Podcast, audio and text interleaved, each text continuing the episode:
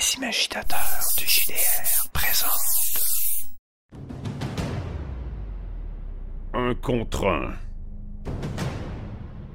MJ contre MJ. Une mise en situation parfaite pour un duel. I want the truth. You can't handle the truth. Par moments, ils collaboreront. And you didn't disappoint. You let five people die. À d'autres, ils seront sans pitié. My name is Maximus Decimus Meridius. Avertissement. L'émission qui suit est destinée à un public mature, mentalement et émotionnellement. Capiche? C'est violent et c'est de jeu de rôle. Donc forcément, on joue un rôle. Tout ça, c'est de la fiction, hein? Tu vois le truc euh, rectangle dans ton salon? Euh, oui, la, télé, c'est pareil. Tu crois qu'Anthony Hopkins, il est vraiment keto et qu'il ne mange que de la chair humaine? Non, c'est un acteur et le silence des agneaux, c'est de la fiction. Et nous, on fait même les cons en dehors de nos personnages parce qu'on on est un peu débiles, tu vois? Bon, t'es prévenu, on est redlo, hein? Allez, bonne émission. Tony, va me chercher la tronçonneuse. Je n'arrive pas à faire rentrer le gros Louis dans le frigo. Ah, putana.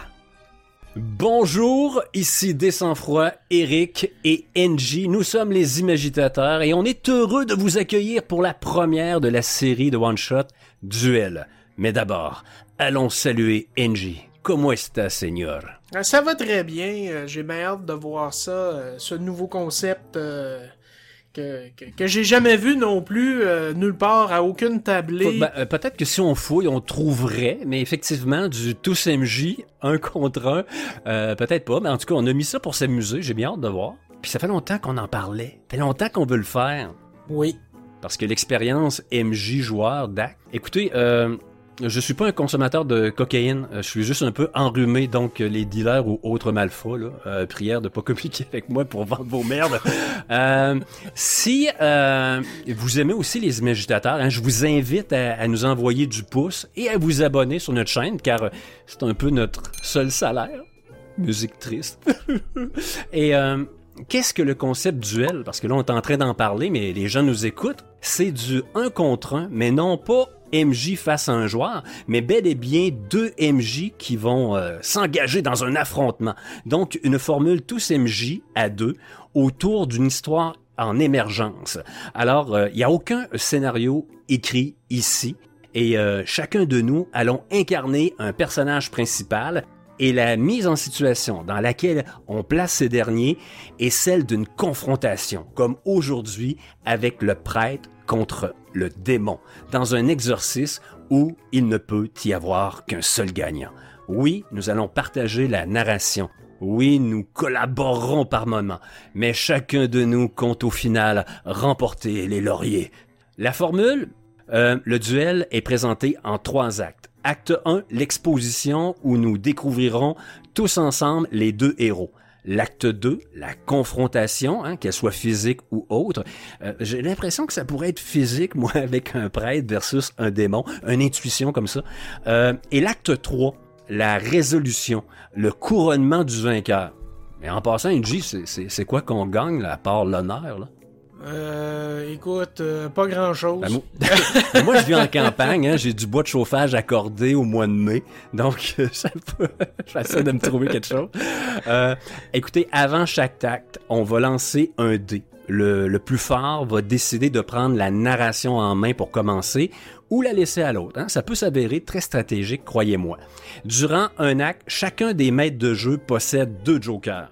Euh, Ceux-ci permettent de forcer un événement ou une vérité importante sans que l'autre NJ peuvent contrer. Le Joker, ben, c'est la violence narrative. hey, hey, merde, NJ, j'ai même pas prévu une mécanique de sécurité émotionnelle pour toi. Eric, j'ai cru t'entendre dire un gros mot Sage? Mais non, enfin, c'est enculé, on dit pas enculé à l'école, enculé de gros lard NJ est un enfoiré. On peut tout faire dans une partie de jeu de rôle. J'entends les, rouages de ton cerveau. Mais écoute, non, non, non. Quoi qu'être ami avec moi, c'est déjà une forme de contrat dangereux, OK? Le système euh, utilisé, ben, c'est notre système crâne, hein, tout simple maintenant avec un, un D20. En bref, euh, si le héros est d'égale force avec l'adversaire ou l'obstacle, on lance un simple D20. S'il y a une différence, ben, elle s'exprime en bonus ou malus sur le D20. La lecture, elle, est très PBTN. Sur un 9 moins, la fiction vous frappe. Sur un 10 à 14, c'est une réussite partielle. On réussit à moitié, mais en payant un prix, en faisant un sacrifice, on peut obtenir une réussite totale. Sur un 15 plus, c'est une réussite totale. Sur un 1 naturel, un fiasco, ça fait doublement mal. Sur un 20 naturel, c'est une réussite critique. C'est, comme une réussite totale, mais on ajoute un avantage fictionnel. C'est un oui et pour ceux qui connaissent la formule. Normalement, ben, on a aussi un système qui nous permet de relancer un ou deux mauvais jets avec la mécanique des états émotionnels. Mais comme NJ et moi, on est assez euh, play Toulouse, on, on, on, va vivre avec nos, nos jets merdiques, OK? ça fait partie de la beauté du jeu, hein, perdre. Euh, ben, ça fait noble de dire ça. Hein. euh, mais la vérité, c'est que je veux gagner pareil. Je veux gagner! Euh, voilà. Je veux gagner! Non, euh, je pense qu'on fait ça pour avoir une belle histoire avant tout. Euh, si, euh, si on est satisfait de, de l'aspect narratif qu'on a amené chacun, ou puis au, au bout de la ligne, qu'on gagne ou qu'on perde, on va juste être content d'avoir raconté une belle histoire. Ah, Ouais, c'est hein? beau. Ah, c'est Ben, c'est ça pareil. Ben oui, oui, oui.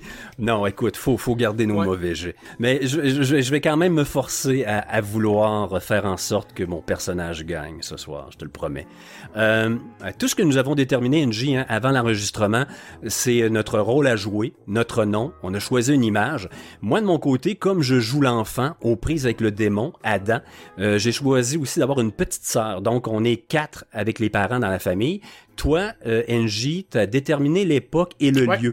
Euh, la Pologne euh, d'après-guerre. Euh, L'action se déroulera donc en 1946 dans la ville de Wadowice. C'est au sud de la Cracovie, à, à 24 km de la triste célèbre Auschwitz.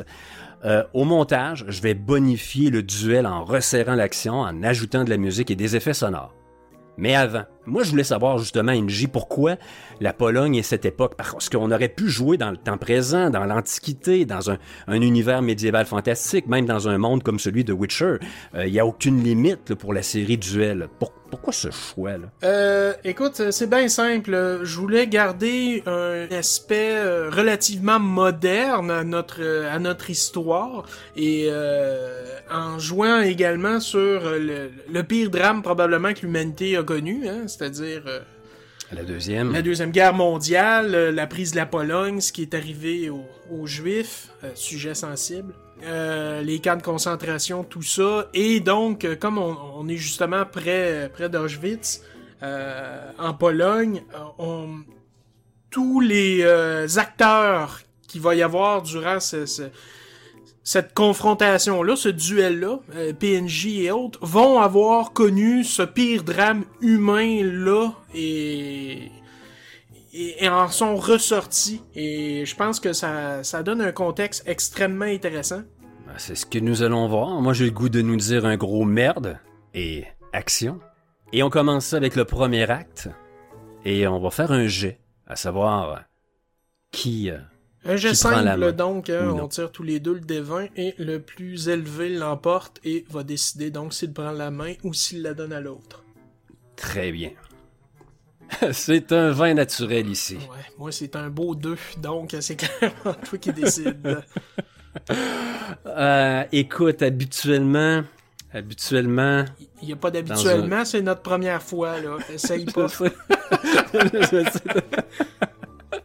Je mais j'essaie de voir les films qui tournent autour euh, de, de l'exorcisme. Oui. et euh, on voit souvent le, le, le prêtre ou certains on, on voit pas la, la créature au début tu sais c'est quelque ça s'invite euh, ça s'insinue tranquillement subtilement. Moi j'ai le goût de commencer ça là. Pas de préservatif rien. Je, Ouais, je, je- je- je pense que je vais prendre la main euh, NJ si tu veux bien. Ah ouais, de- direct de même, là, même pas de bave. Message important du ministère de la Santé. Le préservatif, sachez-le, est très important lors d'une relation sexuelle. Et la bave n'est pas un gel contraceptif comme pourraient le laisser croire les propos des imagitateurs. Protégez-vous et consultez votre pharmacien ou pharmacienne. Nous retournons à notre programme principal. Comment on commence ça? Et je pense que la maison va être importante dans cette histoire-là. Je pense que ça va être le lieu, sans doute. Hein? Je je joue un enfant de 13 ans, donc ça m'étonnerait je, je vais poser la base là, à tout du moins. On commence avec ça. L'acte 1. L'exposition. Notre, euh, notre duel commence avec un, un fondu au blanc. C'est-à-dire euh, qu'on a une image noire et graduellement apparaît des formes. Formes immobiles qui pourraient être euh, le vestibule d'une demeure, d'une belle demeure. On devine que sans être une maison cossue, les gens qui y habitent sont assez aisés. Sous la lueur argentée d'une lune au-delà des fenêtres, on perçoit les larges moulures, les beaux meubles et un, un grand escalier en bois, de, en bois de chêne, à droite, qui monte à l'étage. La course de ce dernier est interrompue par un petit palier et une deuxième volée de marche, plus courte, part vers la gauche pour atteindre l'étage. On se dirige vers cet escalier. Sur le mur de droite, alors que l'on monte, plusieurs cadres retenant de vieilles photographies. Sans doute des grands-parents. Le temps d'exposition, euh, durant une éternité, les sourires des sujets ben, ont pas résisté. Ce sont des visages sobres et sévères qui nous dévisagent alors qu'on atteint le petit palier. Dans le silence flottant de la nuit, un son se fait peu à peu entendre, celui d'un grincement régulier, aussi précis que, le tic-tac d'une horloge. Alors que le son enfle, on comprend que c'est, ce sont des ressorts d'un matelas ou d'un sommier. À l'étage, trois portes. Une seule est entr'ouverte. Le son provient de cette chambre. Nous avançons vers elle. De par la lumière qui s'invite par la fenêtre, en cette nuit, on voit la silhouette d'un homme par-dessus celle d'une femme sur le lit, en position du missionnaire. L'homme est en train de la pilonner, sauvagement, d'un rythme régulier. Mais on s'aperçoit vite que l'homme ne regarde pas la femme qu'il baise, littéralement. Sa tête est retournée vers un coin de la chambre, nimbé de ténèbres. Au début, on ne voit rien, mais lentement, on s'adapte à la noirceur. Et lentement se dessine la silhouette d'une chaise et la silhouette d'un enfant qui est assis. Moi, Adam. Assis sur la chaise, mon regard est, est accroché à celui de mon père. On peut, on peut percevoir son, ses yeux injectés de sang, des yeux larmoyants. Il pleure alors qu'il pilonne ma mère. Et on a un gros plan sur mes lèvres et on m'entend murmurer Vas-y, vas-y, fais-moi un petit frère. Je sais pas si on se laisserait là. Ben, euh, j'ai- j'ai j'ai envie de pas trop en rajouter à cette scène-là. Euh, je trouve ça je trouve ça parfait comme ça on voit on voit l'emprise du démon sur Adam qui a atteint un niveau tel que lui-même est rendu avec une influence sur les membres de sa famille. Effectivement. Je pense qu'on a pas besoin d'aller plus loin pour comprendre tout ça. là. Ok, je sais pas ce qu'on va faire avec ça, l'histoire du, du petit frère, mais on va- on va- Très bien. Fait qu'on a notre scène d'exposition pour Adam. On l'a vu brièvement, mais on peut sentir quand même euh, la présence de l'en- de l'entité. L'entité euh, manipulatrice euh, et lubrique. Oh oui, ah oui. Je veux une famille de 18. Où tu veux nous amener, NG, avec le père Ouais, ben, je suis en train de me demander, là, est-ce que c'est à ce moment-là que ça cogne à la porte ou on, on change... En pleine nuit, moi, ben, j'aurais tendance à y aller plus un lendemain, moi, te voir... euh, Ouais, ok, ouais, te voir plus ça. au souper, mais je continuerai pas là. Moi, je vois, je vois pas le père euh, Carole arriver en plein milieu de la nuit et dire « Vous m'avez pas appelé, hein? » Est-ce que tu vois que le père Carole a déjà fait une première intervention auprès d'Adam? Est-ce que... Est-ce que... Non, moi, je pense que présentement, je suis vicaire de la paroisse. très bien. Et euh, Hilda euh, serait venue me voir et m'en aurait parlé et, m'a demandé de- d'intervenir, de passer chez elle. Elle m'a parlé de ce qui arrivait avec Adam, qui agissait euh, bizarrement, tout ça. euh, à moins que ce soit ça la scène d'intro peut-être pour le père Carole, de voir euh, Hilda qui vient, qui vient le voir après la messe. Euh, en passant, Hilda, c'est la mère, ma mère, ma- la mère d'Adam. Euh, donc oui, on pourrait, on pourrait y aller avec cette scène-là. Je me lance, je prends le relais. Que oui. On c'est parti. Et écoute, hey, Euh, hey, puis t'as pas, pas utilisé tes cartes joker, tu m'as laissé, tu m'as laissé filer en paix. Euh, écoute, peut-être que je vais te rendre l'appareil aussi. Euh, nous verrons bien ou je me, peut-être que je me sens un petit peu plus salopard que toi, on sait pas. Oui. Donc, cette fois-ci, la caméra plane au-dessus de cette ville, cette, cette, cette petite ville polonaise, mais qui, qui est quand même riche. Euh, malgré euh, tout ce qui s'est passé dans les dernières années, hein, on voit qu'il y a des nouvelles demeures qui ont été construites, tout ça. Et on approche de cette église euh, de pierre et la caméra entre à l'intérieur alors que le- les doubles portes s'ouvrent sur, le passage de la lentille et on voit cette, cette belle église-là éclairée. Et au bout de la salle, devant l'autel, terminant de, de parler euh, aux gens qui sont là, extrêmement nombreux, il y a le père Carole, un homme euh, extrêmement charismatique, intelligent, connu de tous parce qu'il a grandi lui-même euh, dans ce, ce village-là. Et donc, euh, je vais commencer maintenant à, à entrer dans le personnage. L'habit fait pas le moine. hein? Non. Fa- Faudrait que tu, faudrait que tu partes par la confesse avant NJ, euh, avant d'interpréter Ah, un prêtre. Et là, je pense qu'on va prendre 3-4 sessions. Avant, je vais m'occuper d'Adam, le petit gars de 10 ans, puis après ça, je vais aller. J'ai 13 ans. Ah, ok, 13 ans. ouais, c'est moins tyran, là.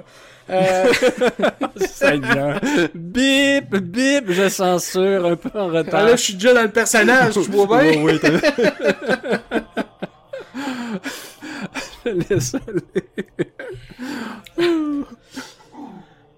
Mes enfants, merci d'être venus en ce dimanche et n'oubliez pas d'aider les familles qui sont encore à la rue suite euh, à ce qui s'est passé, nous le savons tous, et donc euh, merci et allez en paix.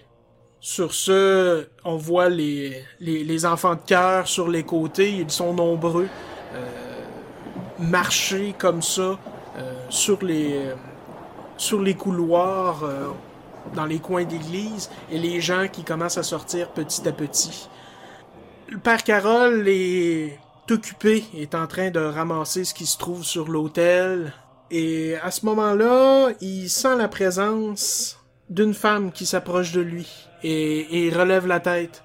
Euh, tu la sens mal à l'aise un peu. Père Carole? Oui, oui, ma fille, euh, y a-t-il un, un souci? Euh, Avez-vous besoin d'aide? Son regard est accroché euh, au bout de, de ses souliers. C'est une femme euh, assez, euh, assez bien vêtue. Il s'agit de, de ma mère, de la femme du directeur d'école.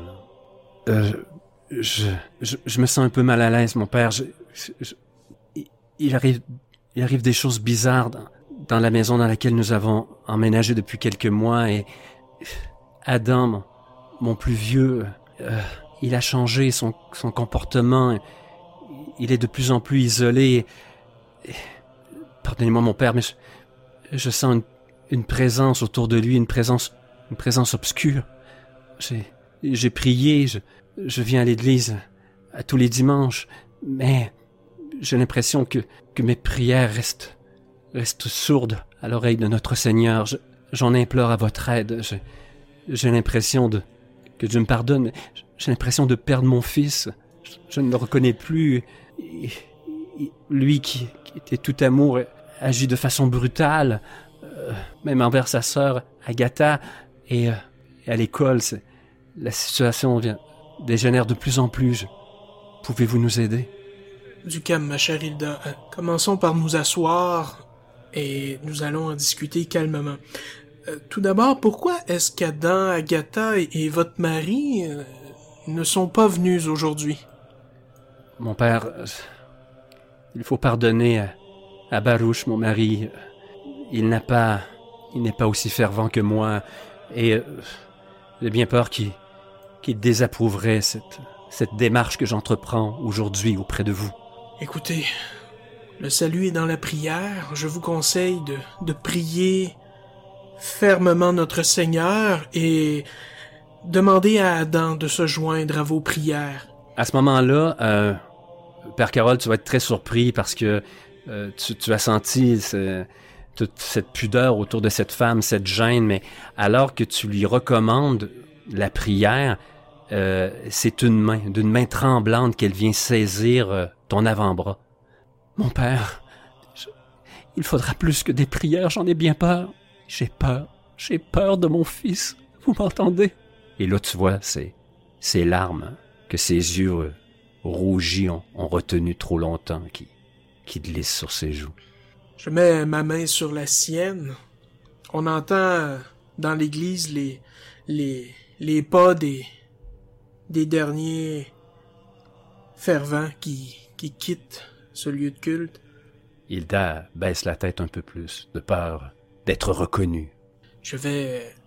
Je comprends. Je comprends et écoutez, euh, je vais venir ce soir chez vous. Dites à votre mari que vous m'avez invité euh, pour le souper.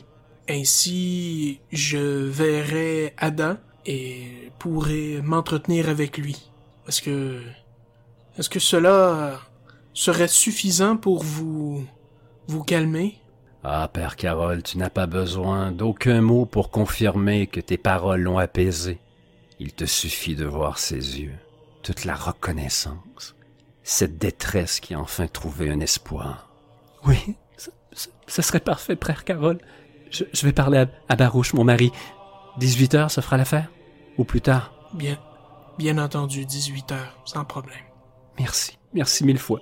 Et c'est seulement à ce moment-là qu'elle relâche ton bras, un peu honteuse, de, prenant conscience de t'avoir agrippé. Elle s'excuse en un geste, tout en silence, et recule. Et tu entends ses, ses souliers claquer dans l'église, s'éloignant. Je pense qu'on est pratiquement prêt pour l'acte 2. Ben, moi, je pense que oui. Et alors qu'on aurait pu croire que, comme dans les films, euh, la confrontation aurait été euh, le prêtre dans la chambre avec un Adam attaché au lit, et risque de plutôt se passer autour d'une table à dîner. Ah, je peux te réserver des surprises. En tout cas, ça s'enligne vers là. Euh, je sais pas, on va voir où la, où la fiction nous mène. Ouais, ouais, ouais. Euh, écoute, euh, on a vu, euh, on a commencé dans la maison, on a vu un- influence. son influence. Euh, après ça, hop, on, on, va directement dans l'église, deux lieux importants, le lieu infecté et le lieu qui- euh, porteur de lumière. Ouais, puis on a compris qu'Hilda était pas mal la plus fervente de la famille. Barouche va peut-être avoir un certain... Oui, je, je t'ai mis un obstacle avant de, Ouais, avant de tu m'as mis un bon obstacle parce que le père de famille a une retenue par rapport à la religion, apparemment. Oui, je voulais, je voulais pas te donner facile, NG. Non, non, non. Acte 2. On relance un jet, un dé, pour savoir qui prend la main. Tire donc pas un vin, s'il te plaît. Après le 20, le Toi, c'est tout ou rien, oui. J'ai touché le ciel maintenant. Mes pieds foulent l'enfer. 11. C'est toi qui décides. Oui, euh, ben là, je vais prendre la main. Très Ouais, bien. ouais, ouais, ouais. Parfait. Donc, L'acte 2. La confrontation. Euh, oui, donc j'ai la main et euh, je vais la garder. Et, Joker. Non, non, c'est juste, j'avais le goût, j'avais le goût d'être le premier à sortir un Joker. Mais non, mais non. Donc, j'amène la scène de cette façon-ci. On voit, euh, on voit le père euh, Carole qui marche dans la rue. Euh, long, il porte un long manteau noir, un chapeau, euh, et se dirige d'un pas décidé vers euh, la maison, la maison où il a été invité à souper par euh, Hilda dans sa famille. On entend au loin les cloches de l'église qui finissent leurs six coups pour 18, qui annoncent 18 heures. Et euh, on voit sur la maison euh, les ombres qui, qui s'allongent parce que le soleil est en train de se coucher. Le père Carole euh, marche d'un pas décidé vers la porte de la maison, franchit les quelques marches qui le mènent au, au palier et frappe à la porte. Et lorsque tu interprètes ton personnage, moi j'ai ah, ce plaisir de me délecter, de manipuler et de personnifier les, les PNJ principaux. Est-ce que j'ai la, la chance, l'opportunité de d'ouvrir cette porte, de choisir qui l'ouvre? Oui, vas-y. Est-ce que je te mets obstacle en partant? Oui. Garde-toi. Je me gâte. Oui. Tu as à peine donné ton troisième coup sur la porte que la porte s'ouvre, mais euh, brusquement, et tu te retrouves devant cet homme. Cet homme euh, dont euh, tous les traits de son visage euh, hurlent à la sévérité. Hein, ce, visage euh, qui, n'a pas été conçu pour sourire, avec ses oreilles euh, écartées et cette posture droite qui pourrait faire rougir un lampadaire. Barouche. Et dis-moi, toi qui me disais, NJ, que le père Carole est né dans cette ville de Wadowice, euh, est-ce que tu connais Barouche, mon père? C'est un directeur d'école. Oui, euh, Barouche est... Je dirais...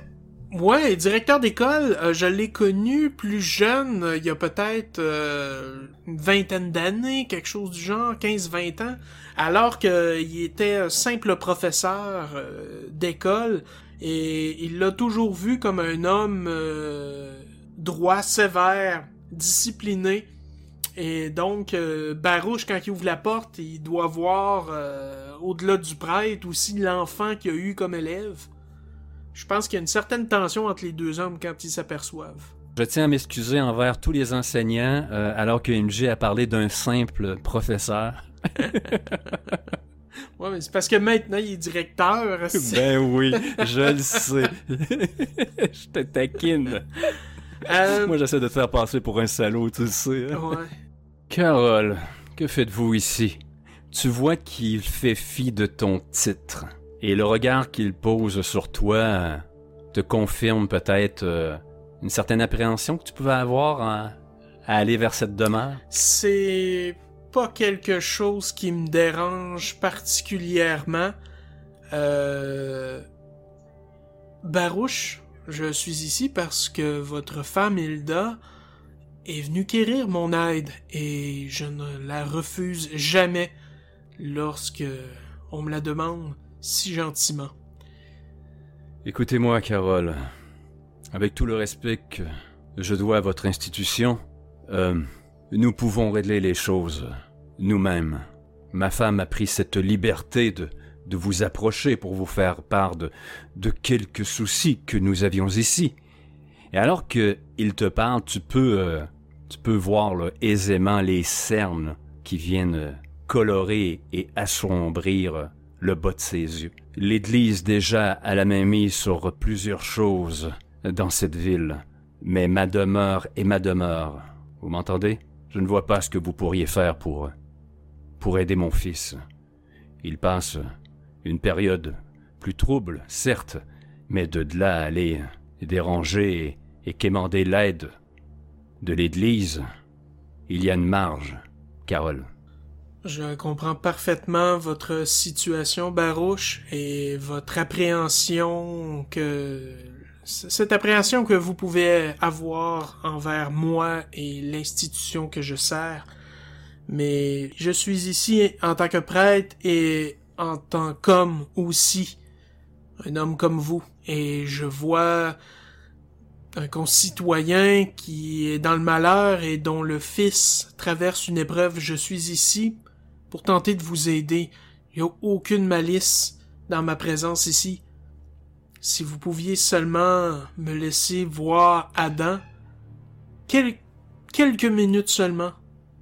Euh, je regarde ton image, NJ. Tu t'es quand même assez jeune, hein? J'ai 26 ans. OK. Au-delà de, cette réticence face à, l'autorité de l'Église, hein, ce, lettré, cet homme de culture, il y a aussi ton âge qui, euh, rentre, en, ligne de compte. Et il t'a vu en, petite culotte, en culotte courte. Donc, euh, ça sera pas facile. Il est très réticent à, à accepter ton aide. Mais il y a autre chose aussi. Et tu le vois euh, faire un pas vers toi, aller te, comme te retrouver euh, dehors, hein, franchir le, le seuil de la porte, il se penche à ton oreille. Certains prêtres de votre Église ont aidé des Juifs pendant les dernières années troubles. Il y a des choses que je ne peux tolérer. Entre guillemets, c'est un salaud. Et euh, il reprend sa posture droite devant toi. Je, si tu le permets, Eric, je tenterais peut-être un jet de diplomatie envers, euh, envers Barouche pour tenter de le convaincre. De tenter de le convaincre de voir au-delà de l'Église et de comprendre que son fils est plus important que ça. Très bien. Tu as, dans le domaine de compétences de la diplomatie, tu as... J'ai euh, neuf. Oh, Seigneur, Ouais. mais tu, tu devrais faire de la politique, Oui. Père Carole. C'est- une de mes forces. Très bien. Tu es devant quand même un, un- un directeur d'école. Ouais. Euh, il a 6. Un des 20 plus 3. Donc, pour un total de 17, c'est une réussite totale. Tu vois, si, euh, si, je l'avais pas eu, je pense que j'aurais pris un joker là-dessus. Je pense que je me serais amusé à dire que peut-être que c'est... Je sais que Barouche a pu aider les nazis pendant la Deuxième Guerre mondiale, puis qu'il est mieux de prendre son trou. Tu le vois euh, hésitant. Et euh, derrière lui, au loin, tout près de, de l'escalier, de ce grand escalier qui, qui monte à l'étage, tu vois la silhouette de Hilda, la mère d'Adam. Il, euh, il retourne sa tête, la regarde un instant, revient à toi et soupire. De toute façon, si vous comptiez souper avec nous, ça sera peine perdue. Adam ne veut pas sortir de sa chambre. Si vous réussissez à le convaincre, grand bien vous fasse si vous voulez nous aider. Et il, euh, il se tasse. Oui, j'entre alors dans la maison, euh, retirant mon chapeau et mon manteau. Hilda s'empresse de d'aller prendre euh, tes effets. D'un d'un signe de tête, euh, elle t'exprime sa reconnaissance et s'en va vers, euh, vers la gauche, vers la cuisine. Ce n'est pas grave pour le souper. De toute façon, nous savons tous que c'était un prétexte pour que je vienne vous aider avec Adam. Très Il bien. est là-haut, donc? Sans dire mot, euh, son regard et sa tête se lèvent vers le haut des escaliers. Et tu comprends. Je vais donc commencer à, gravir ces escaliers de bois.